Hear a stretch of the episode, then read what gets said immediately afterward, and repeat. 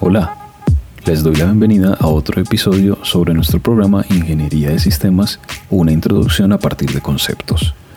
Este es nuestro noveno episodio y hoy abordaremos el proceso de formación de la ingeniería de sistemas. Esta vez lo haremos a partir de una lectura de una parte del texto de Daniel Reséndiz, El rompecabezas de la ingeniería, por qué y cómo se transforma el mundo. Empecemos. Dice Daniel Reséndiz, importancia de las formaciones escolarizada y práctica. En el mundo entero y en todos los campos del saber, los últimos dos siglos han constituido la era de la escolarización del aprendizaje y durante ellos se ha discutido mucho la función formativa de la escuela en todos los niveles y tipos de educación, incluso la profesional. En cambio, se reflexiona poco sobre la función formativa de la práctica, como si la responsabilidad casi absoluta que al respecto tuvo esta última en la mayoría de las profesiones hasta el siglo XVIII se quisiera transferir por completo a la escuela. No cabe analizar aquí esta cuestión en general, pero sí en lo que toca a la ingeniería. Hoy contribuyen a la formación de nuevos cuadros de ingenieros tanto las escuelas como las organizaciones que hacen ingeniería, las segundas lo logran gracias a la forma en que por lo general organizan su labor cotidiana en proyectos, cada uno de los cuales se encomienda en un equipo de trabajo que incluye ingenieros con una amplia gama de experiencias profesionales, desde el de la larga experiencia práctica y bien desarrollado juicio hasta el recién graduado. En una organización donde se hace ingeniería, el proyecto y el equipo de trabajo responsable del mismo constituyen la unidad organizativa básica, y en ella se da una fuerte sinergia entre el hacer ingeniería y el aprender a hacerla, haciéndola. Así, se logra no solo la máxima eficiencia en la ejecución de proyectos, sino una notable efectividad en la transmisión de capacidades prácticas de los ingenieros, dotados de mejor juicio hacia los menos experimentados. Proceder de este modo propicia la labor formativa, pero evita que ella desquicie o lastre la función central de la organización, pues permite aprovechar al máximo el saber hacer y la experiencia de cada individuo tanto en la realización de proyectos como en la formación de cuadros, todo con el máximo de descentralización en la toma de decisiones. En cuanto a los ingenieros individuales, sus condiciones en este modo de trabajar en equipo también son muy favorables, como se explicó en el capítulo 4, en la práctica y en el ambiente más apropiado todos están así en posición de contribuir a la ejecución de proyectos a la vez que adquieren y propician que otros adquieran el buen juicio y las capacidades profesionales que cada uno requiere para su propio desarrollo.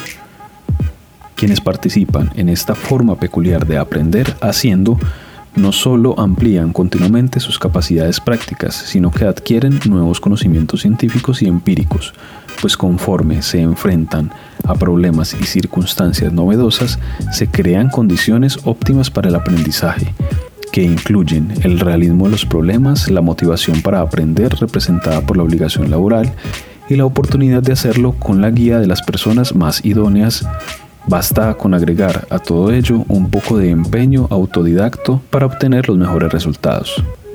Nunca será excesivo el énfasis que se ponga en la necesidad de que la formación del ingeniero ocurra en ambos ambientes, el escolarizado, indispensable en los tiempos modernos para el aprendizaje de la teoría, junto con la iniciación en su uso, y el de la práctica tutelada por ingenieros maduros, a fin de que el aprendiz tenga, sin riesgos excesivos, vivencias personales en todos y cada uno de los procesos intelectuales de la ingeniería y, en particular, pueda realizar en condiciones realistas y a escala natural el tipo de cálculos, observaciones y comparaciones característicos de la profesión. Por cierto, la necesidad de esta dualidad formativa no es nueva, desde el siglo I a.C., Vitruvio dejó constancia en su tratado sobre diseño, construcción y fabricación de que en la ingeniería el conocimiento es hijo de la teoría y la práctica. Y quienes han querido adquirir capacidades prácticas sin estudio teórico nunca han alcanzado autoridad a pesar de sus esfuerzos, mientras que quienes confiaron solo en la teoría terminaron por perseguir sombras o ilusiones, no cosas tangibles. En cambio, los que buscaron el dominio tanto de la teoría como de la práctica alcanzaron pronto su objetivo y han logrado autoridad reconocida. Cabe recordar que lo que en aquel tiempo se llamaba teoría no era aún conocimiento de carácter científico, sino un conjunto de reglas, generaciones de mampostería que era el material predominante de la época. Puede decirse que esa doble vertiente de preparación de los ingenieros, teórica y práctica, ha existido desde siempre, pues es en consecuencia necesaria del quehacer y los métodos de la ingeniería.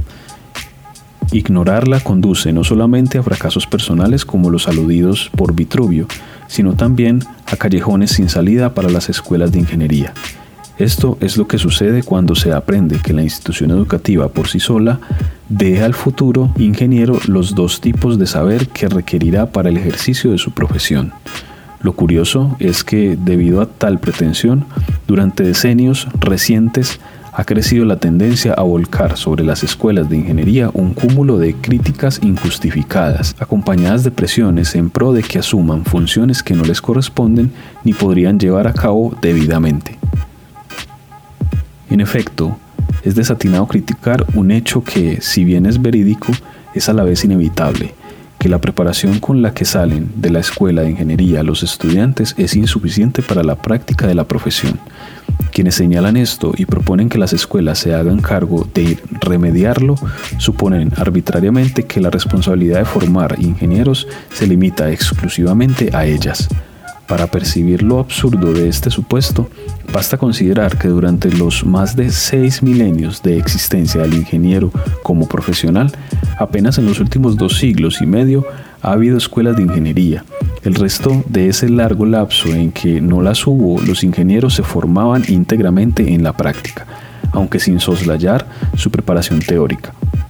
Como en esa época el cuerpo de conocimientos teóricos de la ingeniería era muy raquítico, un joven que aspiraba a ingresar al gremio comenzaba a adquirir las capacidades prácticas del oficio sin pasar por una etapa previa de formación escolarizada, pues el ingeniero experimentado que lo tutelaba podía por sí mismo enseñar a su discípulo tanto los pocos conocimientos que constituían la teoría como el cúmulo de arte práctico requerido, además de los métodos para desarrollar el buen juicio fue la expansión acelerada del conocimiento científico a partir del siglo XVII lo que hizo indispensables las escuelas en general y las de ingeniería en particular. Por motivos de eficiencia del siglo XVIII en adelante, ya fue necesario que, antes de comenzar a aprender de la práctica, el joven aspirante a ingeniero pasara por el estudio escolarizado del conjunto de métodos y conocimientos teóricos pertinentes a la ingeniería que la ciencia había producido y acumulado. Entre las muchas críticas que suelen hacerse a las escuelas de ingeniería están las que les atribuyen responsabilidad por los siguientes defectos de sus egresados. Primero, carecer de ciertos conocimientos y multitud de capacidades indispensables para la práctica profesional. Segundo, conocer los aspectos técnicos del diseño y la construcción o fabricación, pero no saber cómo y por qué se deciden diseñar y construir ciertos proyectos. Tercero, carecer de las habilidades de los buenos prácticos. Cuarto, ignorar los efectos colaterales, no intencionados y no deseables de los proyectos que se diseñan o producen, lo que finalmente degrada el ambiente, produce riesgos inaceptables o crea demandas excesivas de recursos escasos. Quinto, desconocer los ambientes de trabajo en que se ejerce la profesión y tener una concepción inadecuada de las competencias profesionales necesarias. Sexto, no tener habilidades políticas ni administrativas para emprender con éxito su incorporación al mercado de trabajo. Como se ve, tales críticas parten de suponer que absolutamente todo lo necesario para practicar la ingeniería debe aprenderse en la escuela. Como hemos visto, esto nunca ha sido así y no puede serlo. Asumir que son susceptibles de aprenderse debidamente en la escuela los aspectos prácticos de la ingeniería o, para el caso de cualquier otra actividad, implica desconocer la naturaleza tanto de la escuela como de la práctica. Para comenzar, las condiciones de la práctica no se pueden producir con suficiente realismo en la escuela, como para hacer de esta el sitio en que aquella se aprenda si se intenta, cuando más se logra simularlas, y eso de modo muy costoso e incompleto, que no bastará para fines de aprendizaje. ¿De qué manera que no sea la producción de prototipos a escala natural se pueden estudiar realistamente los problemas técnicos de la fabricación o la construcción? ¿Cómo lograr en la escuela la comparación entre lo predicho y lo observado de cada proyecto a fin de desarrollar el juicio profesional? ¿Cómo aprender en la escuela a cuidar los detalles que son tan importantes en el diseño, sin el eficaz efecto de la presión psicológica a la que están sometidos en la práctica los diseñadores de un proyecto destinado a materializarse y de cuyo buen funcionamiento ellos mismos serán responsables? ¿Y qué decir de las aún más complejas cuestiones sociales de la ingeniería? ¿Cómo se podría simular en el entorno artificial de la escuela los diversos grupos de interés en torno a un proyecto de ingeniería socialmente importante? ¿Cómo reproducir el comportamiento de tales grupos y las presiones sociales resultantes? ¿Cómo simular las incertidumbres y otras condiciones del entorno en que labora el equipo de trabajo responsable de un proyecto de ingeniería? Etcétera. La respuesta es obvia. No se pueden reproducir de modo suficientemente realista las condiciones de la práctica, dadas las múltiples variables significativas que en esta intervienen. Por tanto, no hay modelo que pueda sustituir a la práctica para fines de aprendizaje y capacitación profesional. Lo que de la práctica deba saberse, tiene que aprenderse precisamente en ella. Bueno, esta es sin duda una muy interesante aproximación a la formación y su proceso. Espero hayan obtenido elementos para continuar en esta construcción conjunta en esta suerte de introducción. Yo soy Jonathan Taborda y nos escuchamos en nuestro próximo episodio. Hasta pronto.